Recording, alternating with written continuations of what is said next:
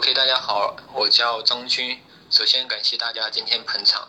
我之前，我现在负责硬蛋跟科通新城的新媒体部门，在之前负责过，呃，三 W 下面的三 W 互联网深度精选这个账号的运营，所以说有一些经验，今天跟大家分享出来，然后希望对家大家有一些帮助。然后前段时间也是我一个朋友，然后他写了一篇新媒体葬送了大家的前程，但是我其实跟他是有一些，我其实认同他一些观点，但是还是有一些分歧，因为在我看来，新媒体其实是一个特别综合性的岗位，新媒体葬送的只是那些不知道和没有能力做好这件事情的人的前程。如果你认为这个岗位只是一个转载一下别人文章，那不做也罢。然后新媒体，你千万不要打着一个抱着一个打广告的心态去做，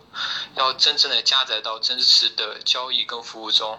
新媒体葬送的也是那些不知道公司业务、不研究用户特征的小编。如果这个岗位真的你感觉没有为这个公司创造价值，那也不做也罢。是。就新媒体运营放在整个公司，它不是最重要的，但绝对是一个最具杠杆效应的一环。它最大的价值，我认为不是传播，而是用户的运营。所以说，新媒体已经是公司战略层面的意义，而不是战术。如果你的老板只是让你编辑微信，所以说这个岗位你不做也罢。然后我先后之前负责三 W 互联网深度运营的时候，也做过。日均一千的左右的呃成绩，然后现在负责硬蛋公众号的运营，然后也做过一个两千增粉五十万的成绩，而我们公司科通新城也做过，也凭借微信公众号三年销售一百亿，所以说我从这个角度来说，新媒体没有葬送我的前程。哦，我跟大家分享的是有三点，然后第一是你要。尊重趋势，我跟大家分享的是有三点。然后第一是你要尊重趋势。然后一次游戏改变规则的时候，然后真正带来考验的并非那些游戏的难度，而是你发自内心的接纳这个游戏的时间。新媒体到底是怎样一场游戏？在这个地方，我要讲我们公司如何利用微信三年做一百亿的一个案例。然后我们应丹的母公司科东新城其实是中国最大的一家 S 元器件的交易平台，在这个 B to B 的业务表面，其实你看到是一个公司跟公司的交易，但是我们认为它的交流是人与人的交流。然后二零一零年微信还没有特别普及的时候，我们在微信上面开发了一个定制公众号叫星云。然后我们对它的使用基本上是把它当一个 A P P 一样，然后在上面基本完成非常复杂的一个 B to B 的交易的全过程，然后从注册到询价到报价到查订单到查库存以及付款的信息，所有的信息我们都可以在这个微信上面实进行实时的传达，并且做到与企业的同协同工作。我们把每个企业采购的关键人吸引到这个。公众号给他们提供服务，消除他们信息差。表面上我们是在卖东西，其实我们重点的精力在微信构建一个企业关键人的社区，用数据的精准营销产生这个企业采购的需求。在这个过程，第一，我们把自己的服务跟功能做好；第二，是我们想方设法把企业的关键人吸引到我们这个公众号来；第三，是让这个公众号沉淀的数据。产生精准的营销价值，然后最后产生交易，在这个里面算一个完整的 O2O 闭环。然后我们也从二零一零年到去年上市，呃，然后完全是通过一个公众号消除时间差、信息的时间差，然后形成 O2O 的闭环，三年做到一百亿的销售额。所以说你可以发现，微信公众号其实是一场关于想象力的游戏。如果你单从微信的功能去想象它的未来。反而变成一个非常缺乏想象力的事情。我之前总结过新媒体的五个特点，然后叫快、多、易、趣、性。然后我其实也是我对新媒体一个瞎子摸象的感觉，然后摸到的也是局部。然后关于新媒体更多的玩法，也需要大家一块的去创新，不断的去找它可以承担哪些职责。然后我下面简单的跟大家阐述一下我的对新媒体这五个理解。快指的是信息的传播速度变快，然后对应的企业的反应速度也要变得更快。所以说，大家会发现出来一个热点，很多企业都会很快跟风去做，因为跟热点的这个确实是很多企业去传播企业信息非常有效的一个途径。然后这里的多指信息的单向传播到散状传播，比如说一本杂志，之前一个人买到，传播的范围可能就是附近的朋友，但是微博、微信出现之后，它的信息完全是你不可预测的，你根本不知道它的最后的传播路径会是怎么样，对应的一篇文章，文章到达用户的成本，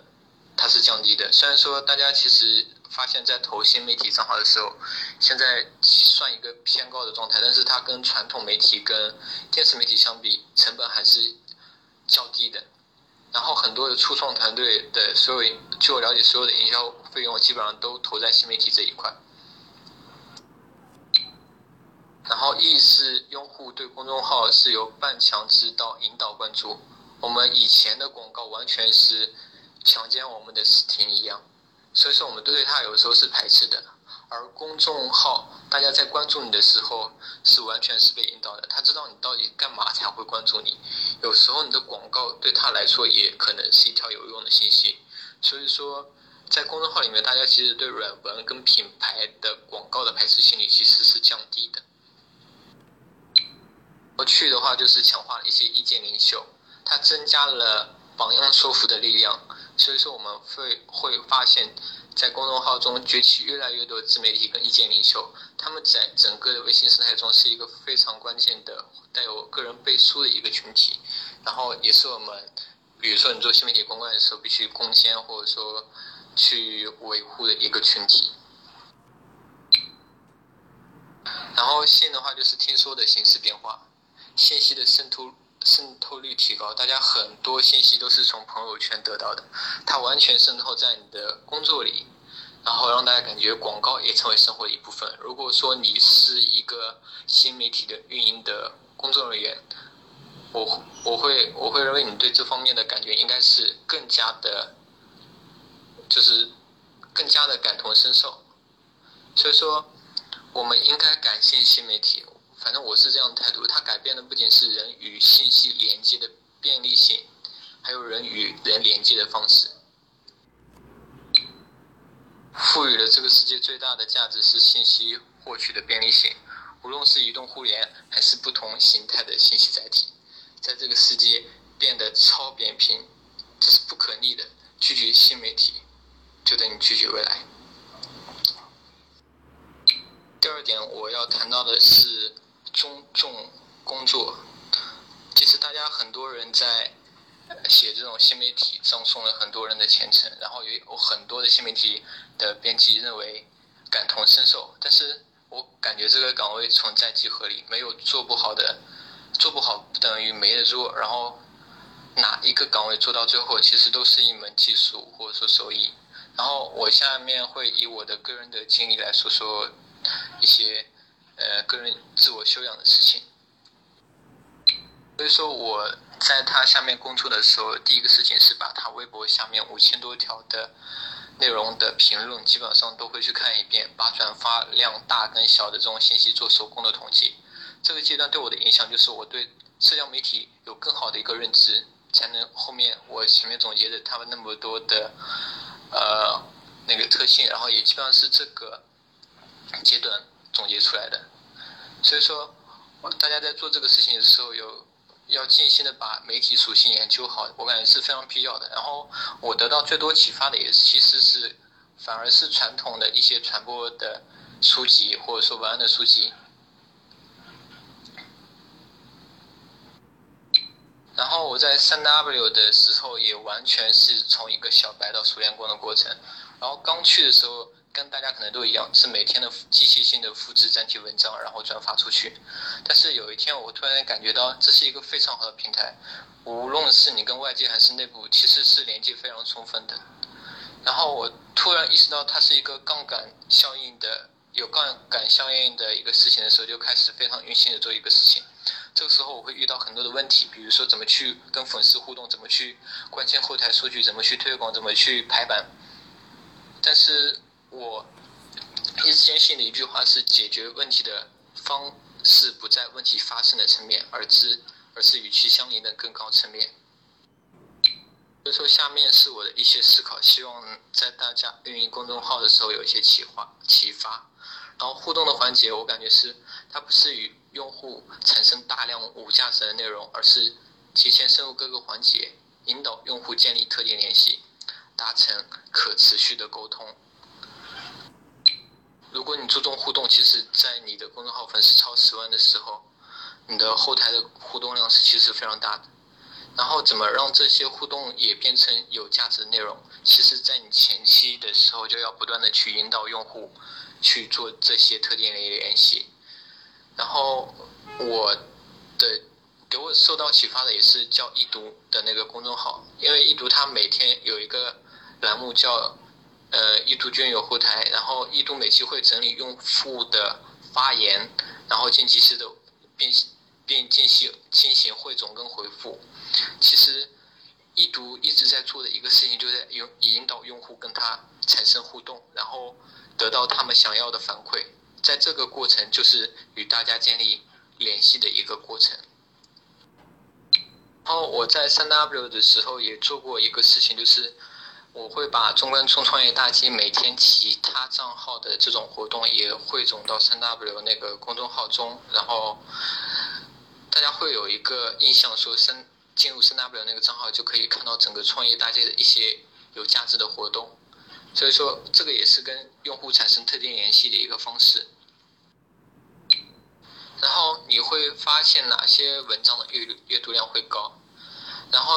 在微信这个强社交封闭体系内，煽动情绪的主题完反而容易被分享。你要不断的去碰触那些生活方式或者说高频词汇的事，制造一些有用的幻觉，强调身份的认同。然后这个也是之前吃相的那个运营他在分享的时候的一个一个经验。然后我感觉我自己看到的时候也是感同身受。然后在推广环节，然后我给我带来最大的呃的一个感受是任何的。单一的推广手段，它都不能达到令人满意的投入产出比。然后，你跟别人连接的越多，你的账号的价值就越有价值。但是还有一个就是，你单一的推广手段成本递增，效应递减，然后你就得马上去换其他的方式。然后我当时在做推广的时候，基本上。是同时在做很多的推广，比如说互推，然后我会在其他的一些论坛去做交流，然后靠朋友圈的转发。我之前微信差不多有三千人，现在减到一千。所以说广还有一些广告主的推广，或者说我出来分享自己经验，其实也是会给我们公众号带来一些粉丝的增长。然后我当时互推论坛、人脉、广告主经验分享，其实都在用。但是你会发现一些好的方式其实是慢慢失效的，比如说互推，现在做跟一年之前做效果就差的太多了。但我之前是持续做了半年，会发现这个影响对我直到现在也非常大，以至于我现在做新媒体的投放的时候，知道哪个账号是怎么做起来的，他粉丝到底是真是假，有没有刷数据，其实对我工作是非常有帮助的。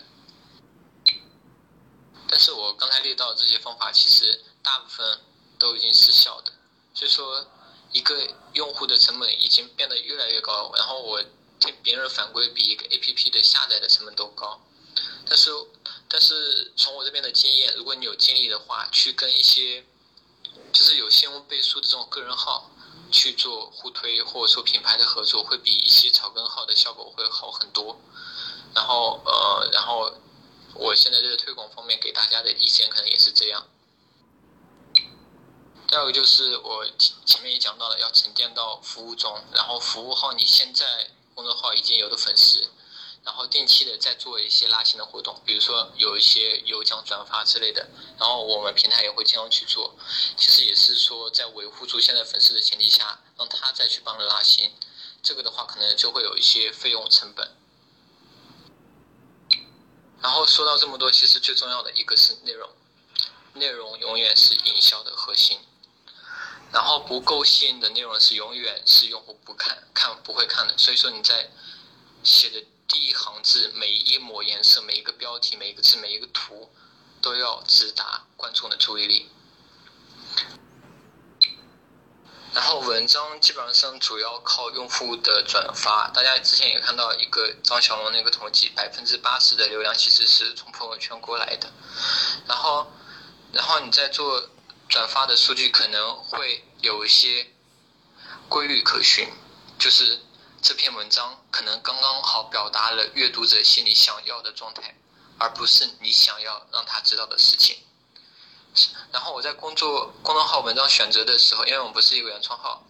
虽然说现在努力做一些原创，但是我会选择一些在其他账号里面阅读量很高的文章，然后在我们平台上去发。这个里面有一个逻辑是，被验证过的必有再次被验证的可能性。然后就是靠内容，基本上会留住一部分用户的心。所以说，我说内容是你做好一个公众号的一个核心，是核心，但不是公众号成功的唯一的一个原因。前提是你的这个公众号真的能产生价值，服务才是第一流的价值。所以说，你看到我们英站的公众号其实是有很多功能，一是我们会经常有一些智能硬件相关的活动，然后第二次我们可以账号提供一些。供应链需求的对接，这个对智能硬件创业者跟爱好者都是有非常有帮助的一些服务。然后我们账号的内容也基本上都是一些科技前沿的的一些智硬件的文章。所以说我在做这个过程中，其实，在内容上也没费多少的精力。但是我第一必须要做好的就是我们这个账号联系到后台的一个服务是否是否是一个打通的环节。哦传播的形式也决定了你的阅读量。比如说，其实，在公众号里面有一些类似于求清单，或者说动态图、小测试了、干货了，或者说小视频，呃，会发现它的传播量会好一些。但这里面，第一是你要做有价值的内容。比如说，我想到的有价值的东西，就比如说一些方法论的东西，然后激发人好奇心的东西，然后及时评论的内容。阅读调查类的报告趋势的，所以说新媒体运营跟传播还是有区别的。做新媒体运营的人一定不一定把公众号的运营做好。我这里推荐大家看一本书，叫《引爆点》，然后它里面提到三个原则，叫个别人物法则、附着力法则跟环境威力法则。就是说一个东西被广泛的传开，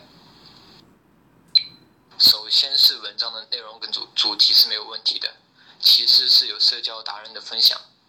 第二是正好在某个大家的舆论场里面，可能就是类似于说你追热点也好，然后以上可能就是我关于内容的一些总结的经验。排版，嗯的问题，我自己一个思路叫排版 PPT 化，然后其实排版是一个非常费功夫，然后但不一定做好的一个事情。然后我在三 W 的时候，没有任何的这种，呃，网页编辑软件的时候，其实那个过程是非常复杂的。我之所以把愿意把这个事情坚持下来，是因为我理解的排版也是内容的一部分，媒介即时讯息。大家会发现，互联网其实是放大了大家很多的情绪。当你读者看到你文章对他做的阅读的优化跟美化，其实对。你的好感可能最后会变成一种信任，然后这种信任代理，可能就是最后它变成你一个十分的一个前提。然后，然后这个地方我推荐大家看一本书，叫《写给大家看的设计书》。然后这本书其实没有分析你具体要怎么做微信排版，但是你看完之后就知道为什么那些好看的排版好看的公众号那么好看了。新媒体最后提到的一点是尊重自己，就是任何一个机遇，它改变了也都只是那些踏踏实实做事、有进取心的人，而不是那些本来就什么都不会的、什么积累都没有的人。所以，新媒体到底是怎样一份工作？我前面讲到我很多的经历，所以说肯定的一点是，新媒体运营不等于微信小编。心从敬畏，心有所指。工作从来都是你自己的，所以说别以为就是谁可以葬送你的前程。这也是我来到现在这个公司应单之后的一些体会。会发现你离商业越近的时候，微信能做到的事情其实是越少的。它是一个人与人连接的工具，但更神奇的是，它是最具有环节、最具有杠杆效应的一个环节。新媒体只是一个载体，这个行业跟其他媒体相比，传播的渠道跟技术手段其实是没有任何的变化。如何巧妙有趣的把你的信息传达给受众，这可能才是最重要的。变的是人们的心理以及做事的一些效率，所以说，他对人的要求其实是更高的。因此，我运营公众号的过程其实也是一个不断学习。边做边学习的过程，真正能感受的一点是不进则退，然后发现自己能力的不足，所以说，然后我自己提升的经验也是从传统的一些传播书籍、文案的书籍，或者说市场营销的一些书籍，找到自己欠缺的地方。然后这个行业其实是非常浮躁的，大家也会像我一样出来分享经验，但是我这个地方也会跟大大家说一句话，就是。我要讲的这句话就是：一切可以继承的经验都不值得你去学习，但是优秀每个优秀的公众号都是你的老师。这里面我也提到，就是如果是你是一个踏踏实实有进取心的人，而且我自己也是一个人，在做三 W 的时候有过日均一千，现在公众号应单的公众号有三十多万粉丝，也是我做出的成绩。大家比我聪明，所以说。一定会比我做的更好。